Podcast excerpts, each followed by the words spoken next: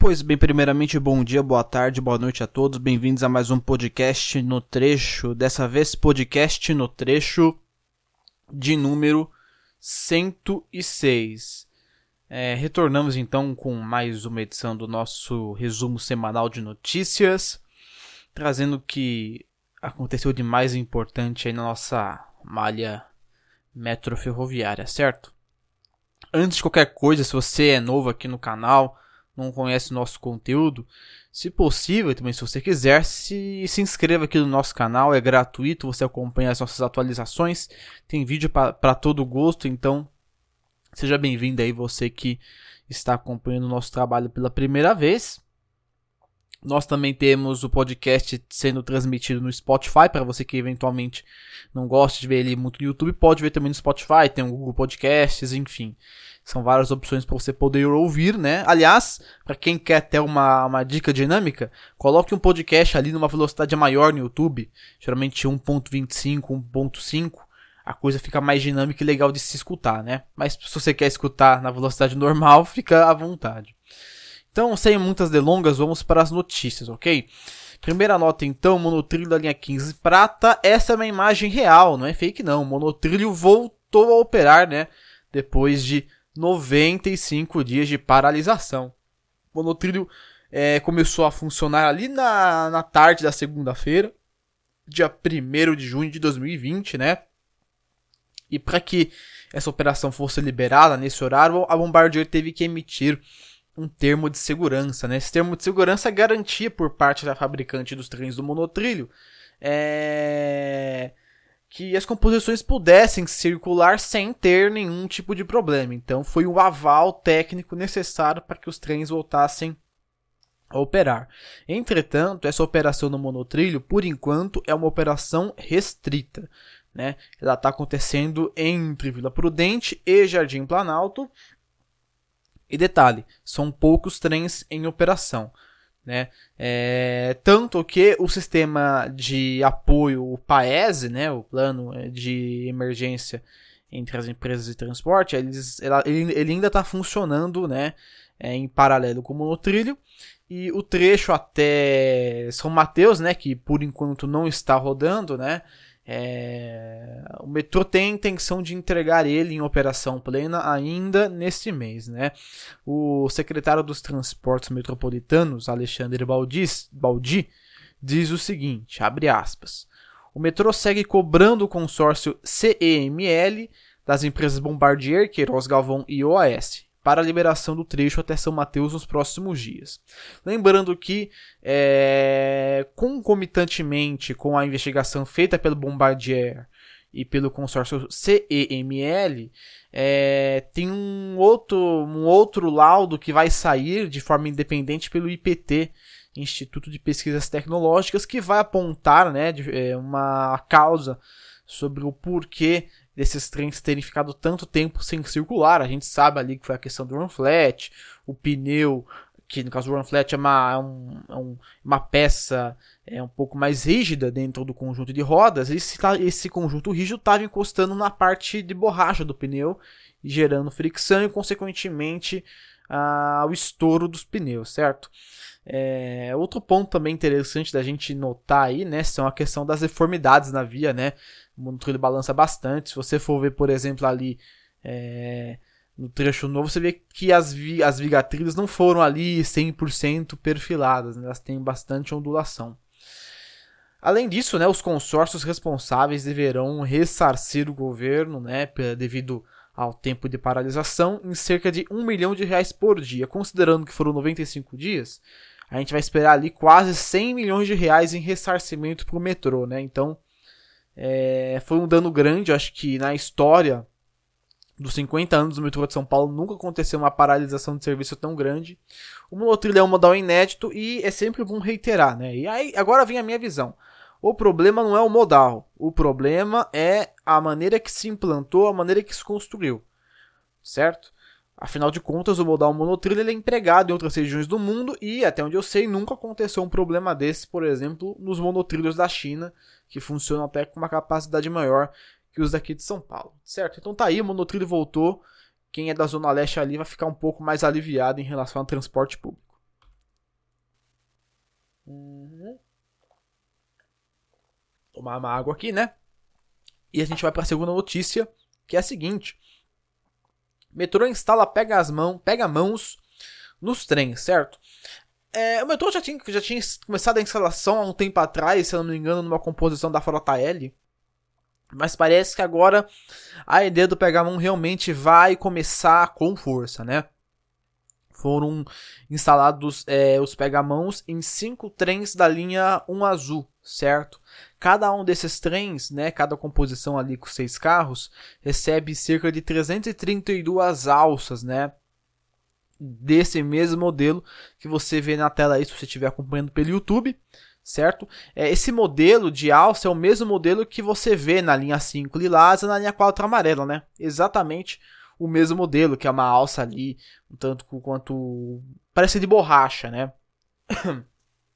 e a utilidade dele é para justamente fazer com que os passageiros, que, que os passageiros que têm uma estatura menor possam ali ter uma, uma região de apoio além de né, fazer com que os passageiros possam ficar mais separados entre os trens, né, evitar a região das portas, fazer com que o trem fique mais distribuído. Né? Parece que a presença desses pegamãos tem um fator positivo nessa questão certo?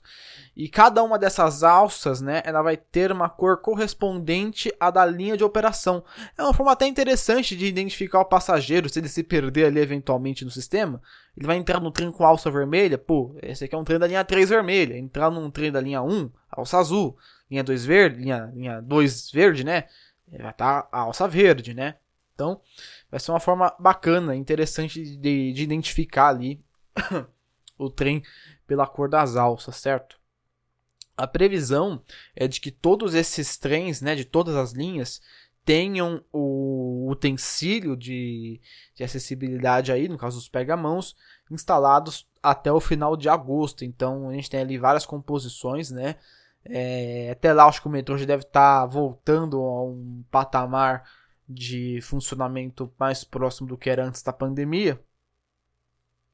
E ali os usuários vão poder, então, os passageiros poderão ali aproveitar uma essa novidade que convenhamos, acho que é mais confortável segurar no pega-mão do que no próprio corrimão de metal ali, né?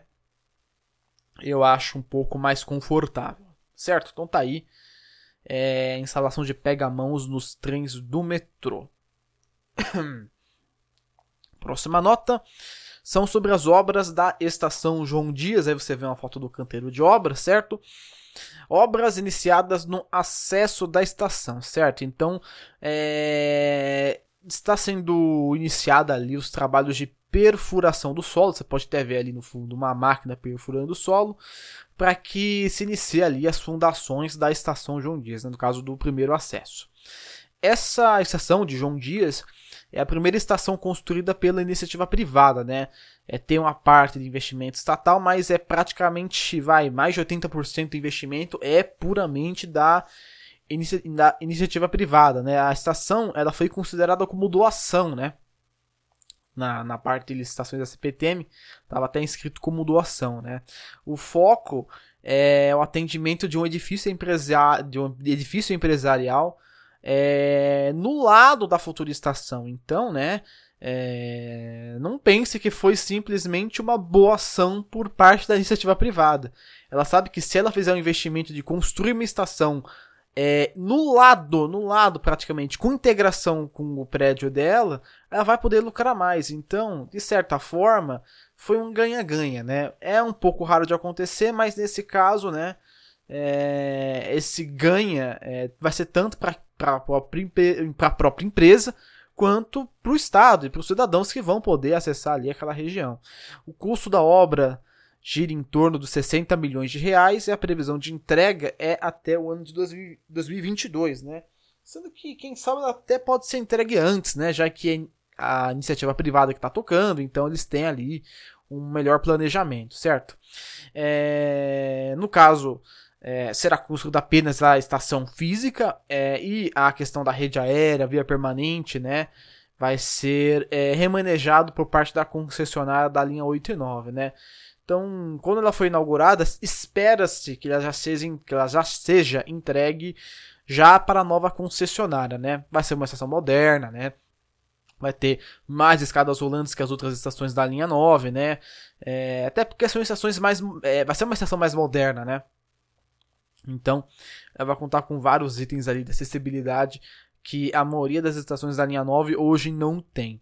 Mas tá aí uma, uma notícia muito interessante, ver que essas obras já estão se iniciando. Esperamos que, a, que seja cumprido dentro do prazo determinado, certo? Pois bem, agora a gente passa para a nossa nota polêmica, né? Porque não pode faltar, não pode faltar a nossa polêmica da semana. E a polêmica da semana é a seguinte: Justiça suspende contrato para fornecimento de trens e sistemas da BID, né? Então, no dia 3 de junho de 2020, uma decisão judicial, né, da Sexta Câmara de Direito Público do Tribunal de Justiça de São Paulo, é, acatou ali uma solicitação por parte do consórcio Signaling para suspender o contrato dos trens e sistemas da linha 17 Ouro, né? Pois é, então voltamos à, à, à choração, né? A novela do monotrilho, que quando parece que vai, não vai, né? Dessa vez o consórcio brasileiro está enfurecido, né? E vocês vão ver por quê por conta dessa questão. A desembargadora viu possível falta de isonomia e prejuízo ao erário público, né? Então, é... aquela coisa toda. A Sainan alega que, é... que a BID foi privilegiada no processo, que deve, teve tempo para eles poderem se adequar em relação a algumas questões, que teve visita técnica, que eles não foram informados de todo o procedimento, e de que o prejuízo ao erário público se deve ao fato da, da proposta mais barata, que foi do consórcio Simon, ter sido escolhida uma vencedora, né?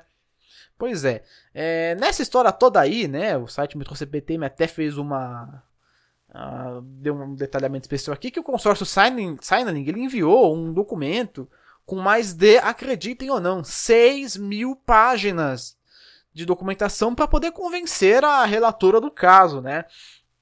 É, e é, nessas 6 mil páginas você encontra até é, é, estudos sobre determinados casos judiciais, né? Tudo para tentar argumentar a favor da, dessa questão deles, né? Enfim, é, o metrô ele, ele não só pode, como ele vai buscar ali, né? é, tentar suspender essa liminar para que o projeto por parte da BID continue andando, né? O metrô ele diz o seguinte em nota, né? Abre aspas. O metrô respeita a decisão judicial e garante que todos os atos foram tomados respeitando a lei. A companhia irá recorrer e espera que o judiciário seja célere na decisão, independente do lado, entendendo a importância dessa obra em benefício dos cidadãos. Ou seja, é, sabe, independente de quem ganhar, se for ele, se a Signaling ganhar, se a BID ganhar, é, tem que ser rápido. Não adianta ficar nessa coisa de ficar travando, que o monotrilho já está atrasado há anos. E vai atrasar mais ainda, né? O problema ali da, da do consórcio Signaling, eu, eu, digo, não é nem a questão da, talvez, da capacidade deles em fazerem os trens, né? Eles já fazem trens ali para operar no VLT, claro, monotrilho seria uma novidade por, por parte deles, seria uma coisa inédita a chance de dar, de, de, dar problema é enorme, né? Agora, os caras pegarem uma sócia que não tem nenhuma comprovação com instalação de, de sistema de sinalização, sendo que um CBTC, ainda mais um CBTC com UTO, é uma coisa super complexa, é, sabe, é um pouco complicado. É botar nas mãos de empresas de médio porte um projeto de, de, de grande porte.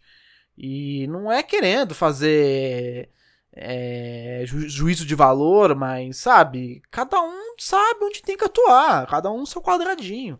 Né? Não acho que isso pode ser feito, além do fato de anteriormente o consórcio Sign ter sido xenofóbico nas suas decisões anteriores, né? É, isso para mim já queimou totalmente o consórcio, totalmente as empresas, né? Falando que a China não deveria estar sendo qualificada por causa do coronavírus, enfim. Aquela xenofobia clássica que está tendo é, é, recentemente, né? Enfim, vamos ver no que vai dar, né? Parece que brasileiro gosta de ferrar com a vida dos próprios brasileiros, né? A gente espera que essa coisa de fato ande e, na minha opinião, né, eu espero que a BID ganhe essa causa aí, porque ela é a mais capacitada para fazer os trens, ela tem tecnologia de ponta e ela tem conhecimento para poder implantar as coisas. Na minha opinião, é o que deveria ser levado em consideração, uma vez que a empresa que impetrou aí essa decisão não possui qualificação técnica para poder realizar um trabalho desse porte. Claro, minha opinião, vocês podem discordar ou não, mas na minha visão seria um risco muito grande para o monotrilho da linha 17 ouro, certo? Agora falando de coisa boa, falando sobre a estação Francisco Morato, o milagre está acontecendo, a CPTM está conseguindo construir a estação de Francisco Morato já tem uma previsão para ser entregue dia 31 de agosto de 2020, certo? A estação é super acessível, vai contar ali com cinco escadas rolantes, certo? Vai ter a questão da acessibilidade, as rampas, elevadores, tudo que é de direito da nova estação de Francisco Morato. E além disso, os trilhos já estão sendo instalados ali na região das plataformas e também está começando a etapa de instalação dos AMVs, aparelhos de mudança de via que servem para a execução das transposições das composições entre uma via e outra, certo? A estação de Francisco Morata foi bem problemática porque, se não me engano, foram três consórcios que assumiram as obras. Dois desses consórcios não conseguiram tocar a obra e agora o terceiro consórcio, finalmente o consórcio super responsável, que se não me engano é o SPV Estelar. Grave esses nomes, cara. Quando é pra elogiar, a gente tem que elogiar. SPV Estelar. Os caras realmente fizeram um milagre construíram a estação de Francisco, de Francisco Morato, né? Além do fato da gestão mesmo da CPTM ter contribuído bastante para isso. Então é uma coisa incrível, né? É... E essa estação ela vai beneficiar muito essa região de Morato, porque aquela estação provisória ali ela já está num estado que eu acho que não aguenta mais, né? Ficou quase que uma estação permanente. E com certeza, né, nós teremos vários benefícios com essa estação nova, né? Além, claro, de uma plataforma extra, porque será então o trem intermetropolitano, aquele trem que seria a extensão da linha 7 até Campinas, né, de maneira mais mais é, diríamos mais simplesmente dizendo, seria essa extensão até Campinas, né? Então os trens saíram de Morato, passariam pelas estações até Jundiaí, depois iriam ir até as estações até Campinas. Né? Eles têm é, Valinho, Louveira, Vinhedo e Campinas, certo? Então tá aí a estação de Morato, é, já perto ali nos finalmente para quem sabe muito em breve já ser construído, ok? Para ser construído não, para ser entregue para a população. Próxima nota, então, linha 20 rosa. Dessa vez, uma nota muito importante, que talvez por parte de alguns gerou uma certa, uma certa surpresa, mas enfim, né? Metrô lança licitação para a linha 20 rosa, né? É, metrô então vai começar a licitar a realização do anteprojeto funcional e é, o estudo de impacto ambiental barra relatório de impacto ambiental da linha 20 rosa, né? É, bom, nessa história a gente teve ali várias modificações, né? Esse projeto ele é necessário para a definição do traçado, estações e áreas impactadas. Então vamos ser ali, vamos fazer um resuminho da história. A linha, o que, que é a linha 20 rosa hoje? A linha 20 rosa hoje é um rascunho. Ela não tem um, um projeto, sabe, feito. Ela é só um rascunho, uma linha que os caras fizeram no mapa. Então, com esse, como é uma linha apenas do mapa, você não pode fazer uma linha desse, desse jeito. Você tem que fazer um projeto, tem que estudar a área, o local, elaborar a estação, como ela vai ser feita, o traçado. Então, tudo isso vai ser analisado nesse estudo, certo? Essa é uma linha que tem características diferenciadas na rede. Ela é considerada uma linha perimetral que, se você ver aqui no mapa, ela não passa pelo centro de São Paulo. Ela faz uma curva pelo entorno do centro. Isso é, faz com que ela tenha várias e várias integrações. Ela ter integração com a linha, é, com a linha 8 e 9, minto, 7 e 8, com a linha 2, com a linha, é, com a linha 4, a linha 21, a linha, a linha 19 Celeste, linha 5, linha 1, né, enfim. Inclusive com a linha 10, né. Agora com a linha 6 também é novidade, né. A linha vai ter ali cerca de 31 km de extensão e 24 estações. É, foi incluso no projeto atual a estação de Santa Marina. Antes o projeto era apenas lá para Prefeito Saladino. Agora é Santa Marina até Santo André. Não vai mais parar em Prefeito Saladino. Com isso, vai dar para atender um pouco melhor a região ali de São Bernardo do Campo. Claro, não vai atender de fato São Bernardo do Campo, né? Já que a linha que iria atender São Bernardo de fato ia ser a linha 18 bronze, que foi cancelada, né? Por conta que o governo é, de repente tirou uma obra mirabolante de BRT das fossas mais esquisitas que você pode imaginar e deixou o consórcio a Deus dará, né? Agora vai ter que ressarcir o consórcio vem ABC. Pois bem, a, a, linha tem uma demanda estimada de atender mais de um milhão de pessoas por dia e é, é, uma linha considerada não pendular, já que a gente vai ter várias integrações nela, né? O contrato para a realização desse estudo é de cerca de 32 meses, né? E, ironicamente, né, uma coisa que o site Metrô CPT me deixou bem ali fixo é que caso a assinatura do contrato aconteça até o final do ano, é, o projeto poderá ficar pronto até 2023. E o engraçado é que o prazo para entrega do monotrilho da linha 18 bronze era antes de 2023. Então, sabe, o governo meio que enganou o pessoal ali do ABC, né? Lembrando, isso é apenas o projeto. Então, você tem o, o projeto funcional, depois você, você vai ter que partir para o projeto básico depois executivo. Então você tem muito caminho ainda pela frente. A linha 20 rosa, ela tá começando a ser realmente, sabe, é, estudada a fundo agora, né? Então, para quem engoliu essa questão da linha 20 rosa é, e pro ABC, além do fato de que vai ser sim a segunda etapa do mundo da, da, da linha 20, né? Foi enganado. Então, sabe, é não vai sair cedo, não vai sair daqui a 10 anos, é muito difícil que isso aconteça, só se algum chinês muito doido é, colocar bilhões de reais nessa linha, né? Mas pode ficar ali com seu cavalinho na chuva, porque realmente, né, é, a linha não sai tão cedo. Enquanto isso, o pessoal da ABC vai ter que se contentar ali com a linha 10 turquesa e com o futuro BRT, né, poluindo a nossa cidade, né? E não atendendo a região da maneira que ela merecia, certo? Eu sou um crítico desse negócio de BRT porque não tem nada a ver com a região ali abordada que, aliás, sofre de alagamento. Passando para as notícias além do trecho, onde a gente sai de São Paulo e entra para as outras regiões. Agora a gente vai lá para o Rio de Janeiro. O governo do Rio de Janeiro suspende as restrições nas estações da Supervia. Para quem não sabe, algumas estações da Supervia estavam com restrição de acesso, ou seja, é, inclusive algumas fechadas, né? Eles não, não liberavam a entrada acontecer então é o seguinte, o governo com a volta gradual ali, né, com a flexibilização da quarentena, o transporte intermunicipal de passageiros vai começar a também ser flexibilizado, né?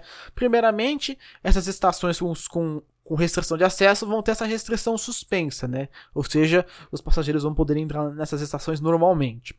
E os trens, segundo a Supervia, vão circular com cerca de 50% da lotação dos trens, né? Como eles vão fazer isso? Não faço ideia. Se colocar mais trem para rodar, talvez ajude na demanda, mas isso talvez poderia incentivar outras demandas. Então, de certa forma, né, ficaria uma coisa um pouco complicada, né? Fato é que várias, várias medidas de flexibilização já estão sendo tomadas aqui, não só no Rio de Janeiro como em São Paulo. Em São Paulo, o metrô não, o metrô não cogita restrição de acesso, restrição no, de lotação dentro das composições. Só a Prefeitura de São Paulo que vai tentar implantar a questão dos ônibus, estou com, com passageiros 100% sentados, mas eu acho que não vai rolar isso aí, ainda mais com a flexibilização adiante, certo? Então tá aí uma nota interessante sobre a Supervia. Passando agora para a nossa caixa de sugestões, onde você, inscrito, pode deixar então um comentário aqui embaixo perguntando algumas coisas. Dessa vez eu vou deixar nos comentários dos vídeos porque é mais fácil, né? Eu tentei fazer as postagens na aba comunidade, só que não deu muito certo. Então, você vai aqui no comentário, coloca sua pergunta, dúvida, sugestão, crítica e a gente lê aqui para você. É, só teve pergunta do Juvan Gonçalves. Ele fez cinco perguntas, eu vou fazer um bate pronto, né? É, respostas rápidas para que de fato é, a coisa seja rápida aqui para ele, certo? Então eu faço uma primeira pergunta que é a seguinte. Referente ao modal que ligará o ABC à capital paulista, a notícia é se optaram por metrô pesado ou, ou se definitivamente será o BRT, ou ainda a possibilidade de ressuscitar o projeto anterior de um monotrilho. O governo do estado tomou a burra decisão de fazer um BRT ao invés do monotrilho. Aliás, era uma concessão integral, que ia ser de construção e operação, metrô, quer dizer, o metrô não, né? O governo de São Paulo falou: ah, é muito caro, vamos fazer BRT, vamos enfiar ônibus nesse povo, porque, né? Não sei. Sou crítico e não gosto dessa decisão do governo, foi o pior, retro, o pior retrocesso na história do transporte sobre trilhos em São Paulo. Pergunta 2. Referente às portas de plataforma da linha 1 e 3 do metrô, tem algum impedimento da licitação ou questão crítica que não liberaram a instalação ainda? Sim, o, se eu não me engano foi a foi um sindicato de engenheiros que entrou com uma com uma ação é, suspendendo a instalação das portas de plataforma. Né? O consórcio Cobra, por enquanto, ele está impedido de trabalhar. Pergunta 3. Sabe informar o status da licitação de novos trens da linha 10 Turquesa? Hum, ainda não foi lançada a licitação a esse respeito. Pergunta 4. Curiosidade. Cadê os trens da frota E da linha 1 do metrô? Como a frota E é considerada, é considerada a frota de reserva da linha 1, o metrô deixou eles encostados nessa pandemia, já que não tem tanta necessidade de utilizá-los. E pergunta 5: aqueles trens do metrô da linha 5 que estavam em reforma têm previsão de voltar? Obrigado mais uma vez. No caso, se, se refere ao Frota F. Alguns deles já estão comissionados, mas não tem previsão deles realmente começarem a operar, já que ainda estão sendo realizados testes nesses trens, ok? Então tá aí as cinco perguntas por parte do Gilvan Gonçalves. Tem dúvidas, tem perguntas, tem críticas, comentários? Deixa aqui no YouTube que a gente vai ler no nosso próximo programa. E agora, para finalizar, nossas fotos da semana, onde a gente mostra os destaques ali, né, por parte de alguns inscritos, e que mostram aí, né, as mais belas imagens do nosso sistema sobre trilhos. Então, começando então com o nosso inscrito Made in Bahia, Ultra Night Beer, fez um trem ali Fez um trem não, fez a foto de um trem ali da Hyundai Rotem, série 2000, é, na estação Acesso Norte, sentido Pirajá, né? Você vê aí uma estação, aliás, foi construída pela CCR, a, as linhas do metrô Bahia, né? Tá aí bem bonitinho aí o metrô. É um trem bacana, cara. É um trem bem interessante. Tá aí a foto bacana do Ultra Night Beer. Segunda foto por parte do Kaique Almeida ali. Fez a foto de um 8500 lá na estação de Ferragem Vasconcelos, sentido Goianazes, se eu não me engano, né? É, tá aí uma bela foto aí fotos de Ferraz Eu tenho que voltar nessa estação, acho que eu desci nela só uma vez para poder fazer foto fui, e fui abordado nessa estação, né? Os guardas não gostam de foto, não sei porquê. Eles acham que são armas, mas enfim, não tem problema. Mas uma bela foto aí mostrando que, ô CPTM, ó, foto bonita, pô. A gente não tá lá para poder mostrar coisa feia, não. Se a gente quiser mostrar coisa feia, a gente mostra. Mas a gente tem respeito por vocês, certo? Abraços. Próxima foto, Alan o, o famoso Mr. Dolinho, né? Mostrando ali a foto do 1700 prata no pátio lá. Pra esse aí que foi tristeza, foi cortado, infelizmente, né? Tive a oportunidade de fazer uma, um check-up completo nele. Não posso mostrar as fotos, infelizmente, mas foi uma oportunidade de conhecer esse trem ali no, no seu íntimo, por assim dizer, né? Então tem uma bela foto quando ele tava na Lapa. Hoje já está. É, já jaz aqui, né, nos pratos, nos pratos não, né, nos talheres da, da Tramontina, né, Gerdau, e ele. É, próxima foto, Carlos Vitor, uma locomotiva C44i lá em Canguera, na cidade de São Roque, uma bela foto aí do Carlos Vitor nessa locomotiva ex-fibra, né, já que a fibra foi comprada pela Suzano Celulose. E para finalizar, Diego Silva, uma foto do 9500 na estação da Lapa e ao fundo tem o novo trem de socorro que já foi ali todo recaracterizado na cor amarela, né? É um trem ali, um carro da série 1400, é um dos poucos ali que de fato existem, né? né? Um dos poucos carros dessa série que ainda resistem ao tempo. Então é isso, esse foi o nosso podcast de número 106. Eu espero que vocês tenham gostado da nossa transmissão de hoje. Lembrando, se não é inscrito no canal, se inscreva, curta o vídeo, compartilhe. Você estará ajudando o nosso desenvolvimento aqui no YouTube. Agradeço a todos vocês mais uma vez e até a próxima semana com mais um podcast no trecho.